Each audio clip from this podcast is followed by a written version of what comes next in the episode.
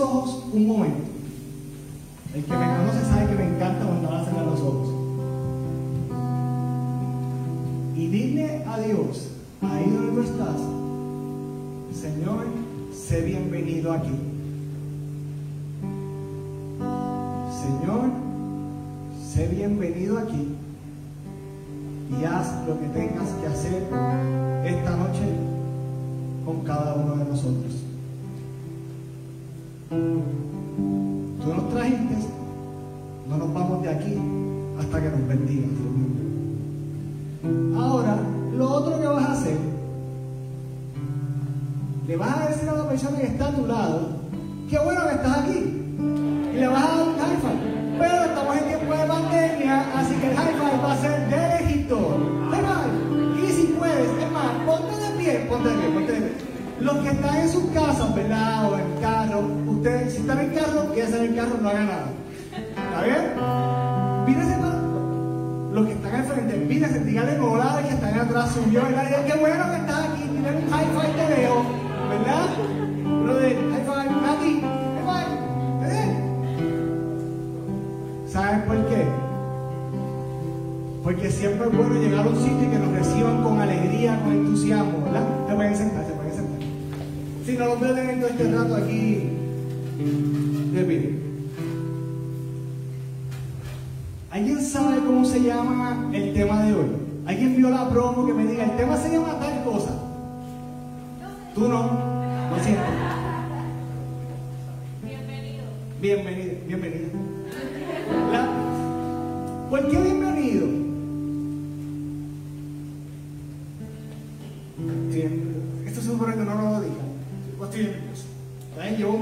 hago esto, así que tengamos un poquito de paciencia. Gente, siempre, y voy a empezar de esta manera y esto no estaba anotado. Nosotros, como cristianos, muchas veces vivimos de la temporada. Llegó el momento de, de la cuaresma, nos empezamos a bombear porque sabemos que Semana Santa ya mismo llega y ahí está. Llegó la Semana Santa, de bendito. Vivimos para esa noche. Eso decía Charlie. Todos los, ¿Hay alguien que no se sepa esa frase de Charlie? Vivimos para esa noche. No la sabemos, lo hemos escuchado que es una sola vez. Viene el tríodo pascual, no es santo, vamos a la parroquia, viene el viernes, crucificamos a Jesús, ah, lo, enterramos. Sábado estamos todos de punta en blanco para la vigilia. Pero después de eso, ¿qué? ¿Y ahora qué? caer. Ahora nos volvemos a sentar. A ver a otros jugar. No. Ya no. ¿Por qué? Ya tuvimos un año sentados durante mucho tiempo viendo misas por televisión, eh, estando encerrados. Ya, se acabaron nuestras vacaciones. Por eso se llama Bienvenidos. Porque ustedes son bienvenidos a la casa de Dios 24-7. Siempre. En el break. Aquí hay alguien que sea santo. Mis amigos de, de ahí. ¿Algunos de ustedes santos? Ahora yo les pregunto. ¿Aquí hay alguien que sea pecador?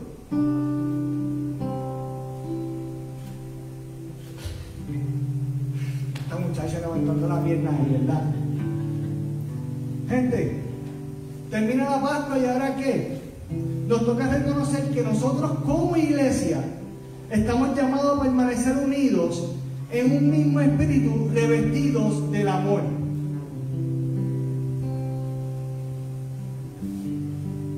Sabemos, y yo no, nadie te va a decir que esto es fácil, este nuevo caminar, ¿verdad? Este nuevo tiempo que empezamos no va a ser fácil.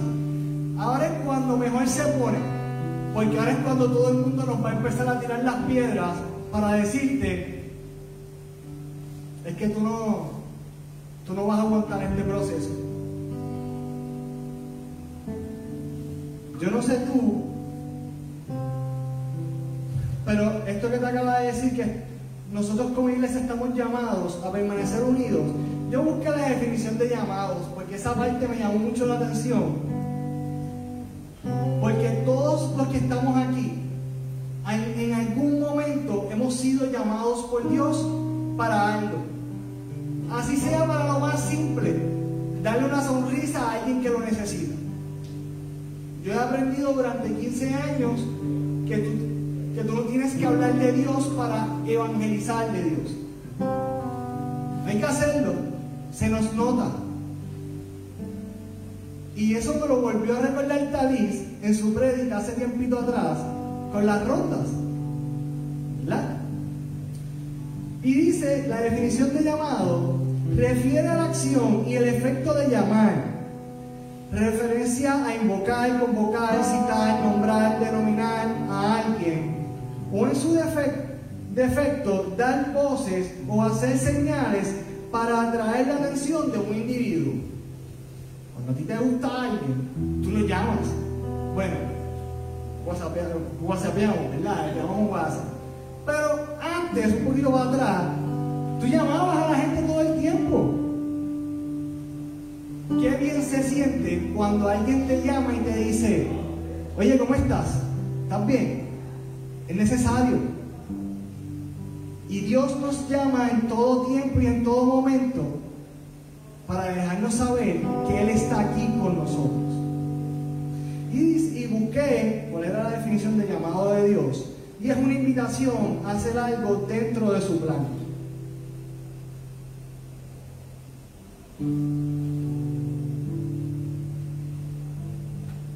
Llamado era el efecto de llamar, invocar, convocar, citar, nombrar, denominar a alguien o llamar la atención de un individuo.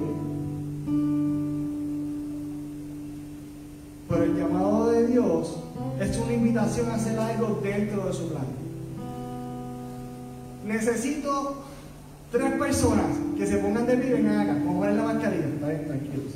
Tres personas, los que quieran. Pero como dicen, esto es, esto es, esto es en vivo, así que vente. Me falta uno. Una dama, por favor, representando.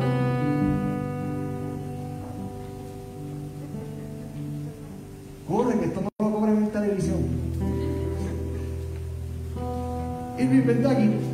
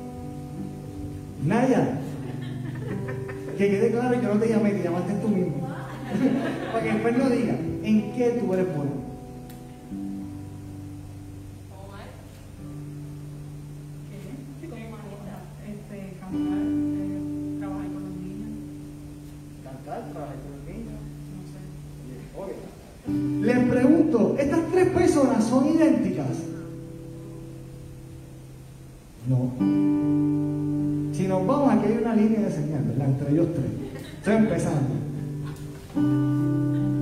Cada uno de ellos ha tenido un llamado diferente en diferentes lugares para hacer lo mismo.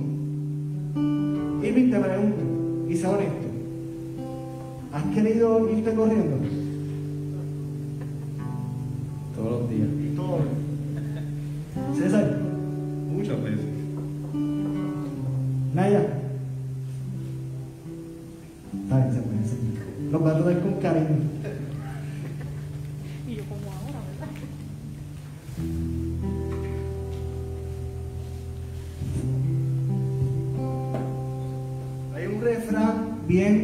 En Puerto Rico que la cabra siempre tira para el monte. ¿No, no así? Sí, ¿verdad? Por más que nosotros tratemos de alejarnos de nuestro llamado, yo quiero que tú sepas que Dios siempre te va a jalar nuevamente a donde Él te necesita, porque no es lo mismo la llamada que Cata me puede hacer para invitarme a su casa a hacer un movie night, al llamado que Dios te hace que se renueva constantemente todos los días, para que tú entiendas que tú eres bienvenido a su casa, no importa tus imperfecciones, tu- nuestras metidas de pata, nuestros dolores de cabeza y nuestras ganas de salir corriendo. Ahorita cuando el, el corillo salió al cuartito, yo les decía, estoy pero en... Me quiero corriendo. Pero hay algo que es muy importante, ¿verdad? Y cuando voy a Efesos, Efesios, Dios mío, Efesios. Efesios 4, versículo 3 dice, mantengan entre ustedes lazos de paz y permanezcan unidos en el mismo espíritu.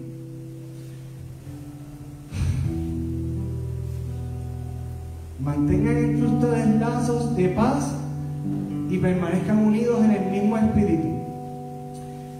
Yo estoy bien seguro que yo estoy parado hoy al frente, además de porque Dios me llama para esto, es porque yo tengo una unidad con la gente que estaba parado aquí al frente, adorando a Dios.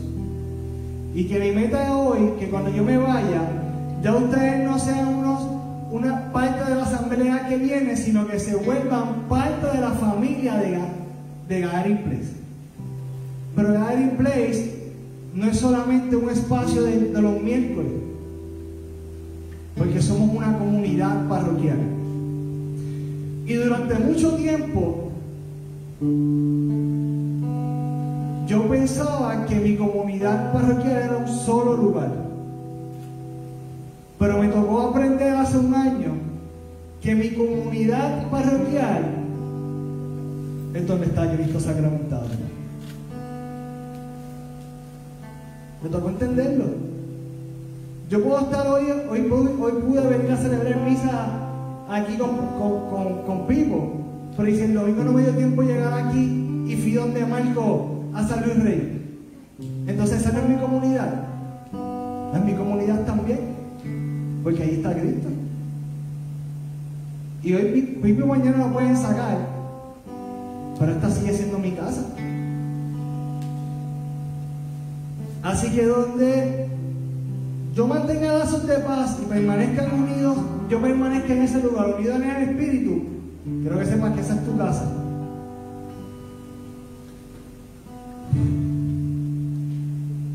Ahorita yo te decía que estos tres seres eran totalmente diferentes.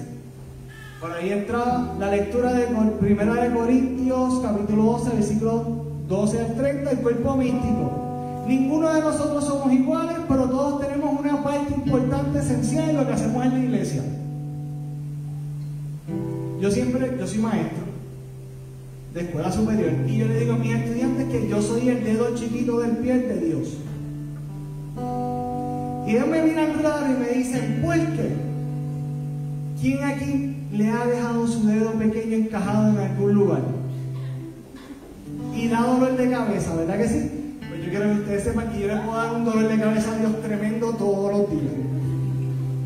Pero todos los días él va y me gusta un poquito de VIX para que el dolor se vaya. Porque sabes qué? He aprendido que lo que, lo que me toca a mí hacer, Catalina no lo puede hacer, porque es la misión que Dios encomendó en mí. Lo que le toca a Jean hacer es allí. Ana. Pedir cuenta por eso.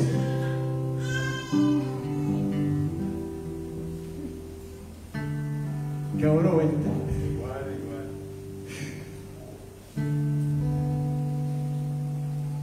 Cada uno de nosotros somos esenciales. Yo quiero que tú te lleves eso hoy.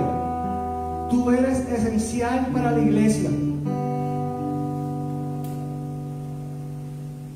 Van a haber días donde lo vamos. Van a haber días donde lo vamos a refutar y lo vamos a pelear todo. Pero ¿sabes qué? Dios tiene un llamado tan especial para ti que Él te va a guiar todos los días a encontrar, no la pelea, sino la, la respuesta a lo que te estás preguntando siempre. La iglesia es una, se presentan con diversos dones, pero esto no se opone a la unidad de la iglesia. No obstante, el pecado y el peso de sus consecuencias amenazan sin cesar el don de la unidad. Esto es básico, nosotros lo sabemos. Nuestro pecado nos aleja de qué? De Dios. Eso lo sabemos, ¿verdad que sí? Pero Dios quiere que te quedes tirado en el suelo o que te levantes de lo que hicimos mal, que nos levantemos. Porque mientras busquemos la excusa, la manera de justificar, es que yo pequé por esto y lo voy a justificar, nos vamos a terminar alejando más y más y más. Y vamos a terminar como el cerdito cuando lo sueltan, ¿verdad? Enfangado completamente. Dice el Concilio Vaticano II, deja saber que la iglesia es una realidad compleja en la que están unidos el elemento divino y el humano. Sabemos que el elemento divino es Dios, es Jesús, ¿verdad? Nunca, nunca olvido cuando en unas clases nos dejaron saber que no importa el nivel de falla que tenga el sacerdote o de pecado que esté, el momento de consagrar sigue siendo la persona de Jesús quien está parado ahí. Cuando Dios te va a llamar para hacer algo en específico, Él no va a mirar tu pecado, Él va a mirar lo profundo de tu corazón y te va a dejar saber lo importante que tú eres en ese momento. Y eso es lo que nos va a hacer a nosotros recapi, re- recapi- ay Dios mío, recapacitar y caer en tiempo y espacio y decir, espérate, yo me tengo que mover a lo que Dios me está llamando. En la iglesia hay mucha variedad de comunidades, pero todos tenemos cosas en común. Nos une la fe en Jesús, el amor fraterno en libertad, lo cual nos lleva a la construcción de un mundo mejor.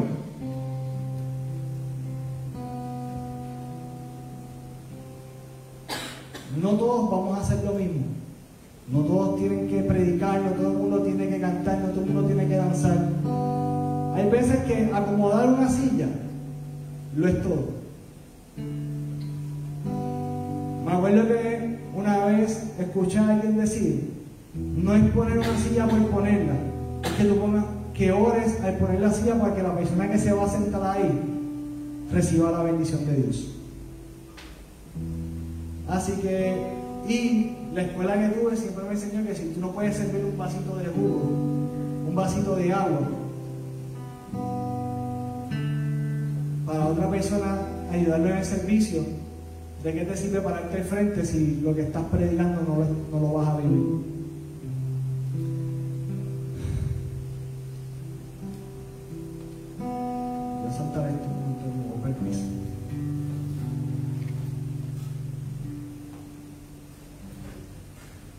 Si yo te pregunto hoy, ¿cuál es el vínculo perfecto de la unidad? ¿Alguien sabe cuál es?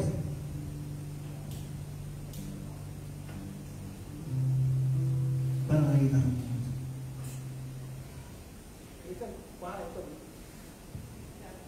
Ya.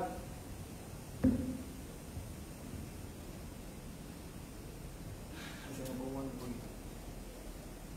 ¿Me escuchan? Sí. El vínculo perfecto de la unidad es el amor. Es el amor. Amar a aquel que siempre está mirado en las buenas, pero también amar a aquel que cogió y me tiró una piedra cuando me viré. Nosotros acabamos de pasar el fin de Semana Santo. No sé ustedes, pero para mí ha sido el más espectacular en muchísimos años. En muchísimos años, por fin me pude sentar a disfrutarme una vigilia pascual que hace años, por estar pendiente siempre a detalles, no me lo disfrutaba. Quise disfrutarme el amor de Dios. Quise disfrutarme el que Él me dejara saber lo importante que yo era lo importante que era, que era para poder hacer esto que hacemos. Lo importante que era yo amar a la gente que está a mi alrededor. Ese es el vínculo perfecto de la unidad. Nuestra sociedad nos ha enseñado de que todos los días vivimos en una competencia, un reto, una tiraera, pero ¿de qué nos sirve? Ayer, ayer hablaba con alguien que me decía de que, que le dijo otra persona, ¿de qué le sirve predicar si no nos aplicamos lo que predicamos?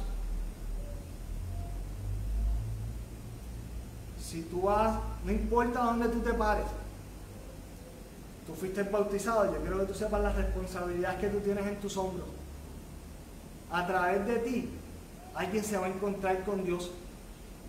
A través de ti alguien va a decir, mira, yo quiero, yo quiero vivir lo que tú estás viviendo. Y eso solamente lo logramos cuando vivimos en un amor pleno. Nos vamos a cuestionar, nos vamos a, sentir que no vale la pena volver. Ahorita le preguntaba a los muchachos cuántas veces han querido salir corriendo.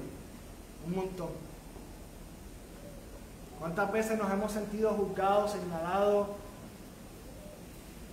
Un. Pero el jefe pasó lo mismo. Y con todo eso terminó el tramo para que nosotros pudiésemos decir hoy que somos bienvenidos a este lugar.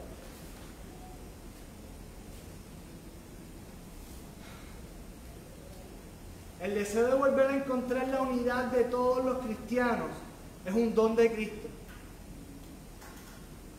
Y es un llamado del Espíritu Santo. Repito esto. El deseo de volver a encontrar la unidad de todos los cristianos es un don de Cristo. A mí me da mucha tristeza cuando entre nosotros como cristianos, católicos, nos tiramos. ¡Acho, me choca, me choca! Y tengo que decir que me molesta de, de sobremanera. Porque perdemos el tiempo en divisiones, en pleitos. ¿Qué nos toca hacer? Amar. Y se los digo por experiencia. Y este fin de semana aprendí, por lo menos esta comunidad, muchos de los que hemos llegado llegamos después de la pandemia. Por alguna raz X razón. Yo estuve 29 años en un lugar y me costó salir. Pero un año después de haber salido entendí y me ayudaron a entender, y tengo que decir gracias Jim, porque siempre que pienso en esto te lo voy a decir, gracias, que mi deuda en ese lugar fue saldada hace mucho tiempo y que era necesario yo moverme a un lugar donde yo pueda empezar a volver a crecer, que me sintiera bienvenido, que me sintiera acogido. donde no me señalaran porque pienso diferente, sino porque el amor de Dios era primero que lo que yo soy. Y con esto voy a mis últimas dos líneas, así que el corillo que se vaya acomodando. Las primeras comunidades no solamente se conocían por las cosas espectaculares que hacían con Jesús,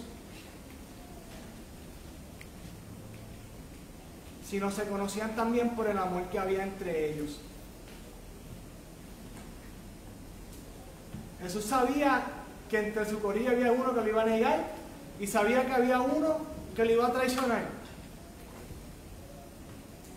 Y Jesús con todo y eso,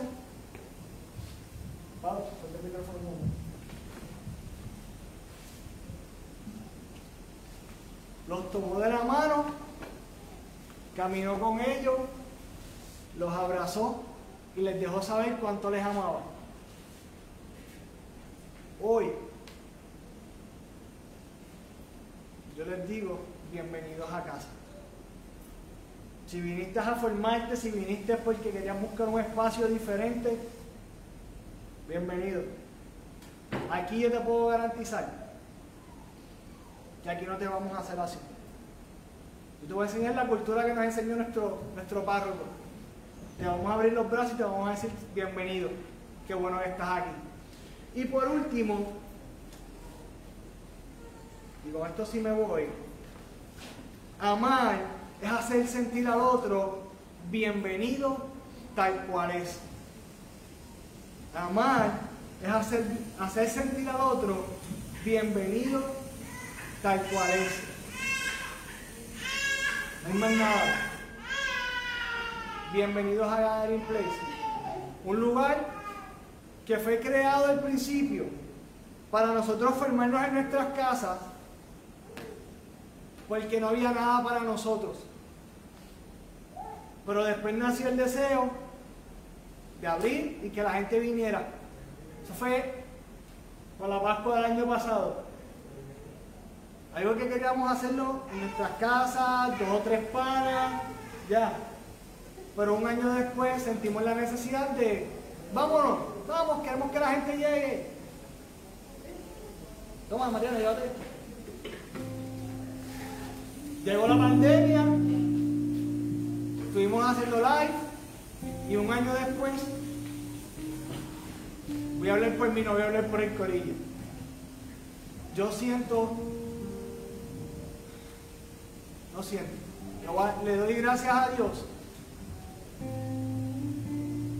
porque todo lo que ha pasado durante este año nos ha llevado a lo que somos hoy.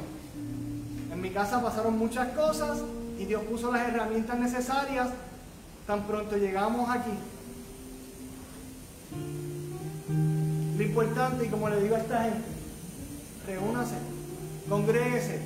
La vida en comunidad es bien necesaria. Solo nos vamos a escogotar. No somos superhéroes, no tenemos superpoderes. Yo a veces me creo Superman y me termino enredando en las turbinas de los aviones a, a cada rato. Pero la vida en comunidad es tan necesaria que Jesús vivía en comunidad. Nunca hizo nada solo. Así que que Dios les bendiga y que ojalá Gathering Place sea para ustedes el lugar de bendición que ha sido para cada uno de nosotros.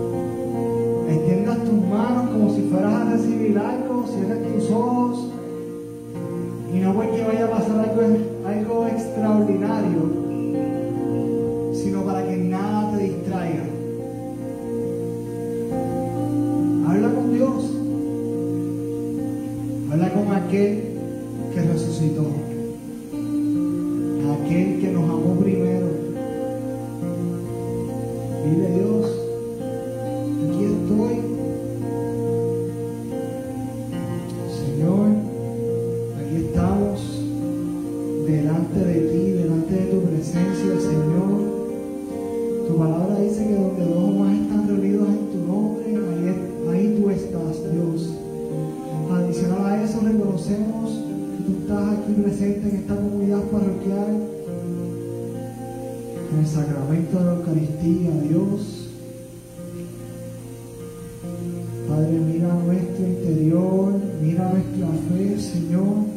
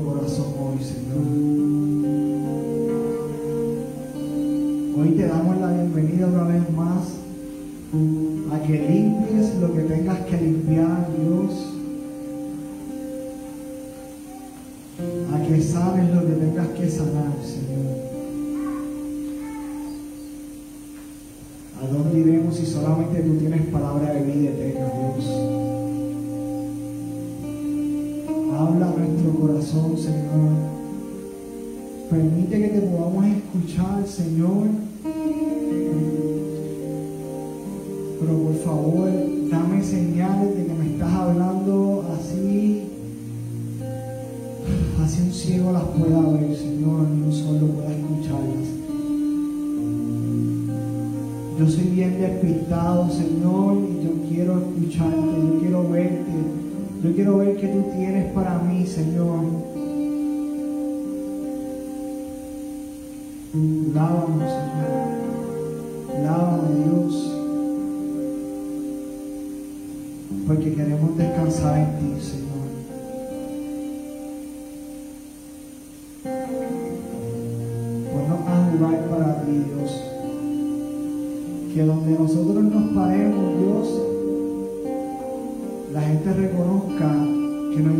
sino que llegó el dueño del lugar que eres tú, Señor. Llénanos de tu presencia desde la cabeza hasta los pies, Señor. Que cada palabra que salga de nuestra boca, Señor, sea dada por ti. Que nuestra mirada refleje tu amor a plenitud, Señor. Padre, y si tratamos de irnos,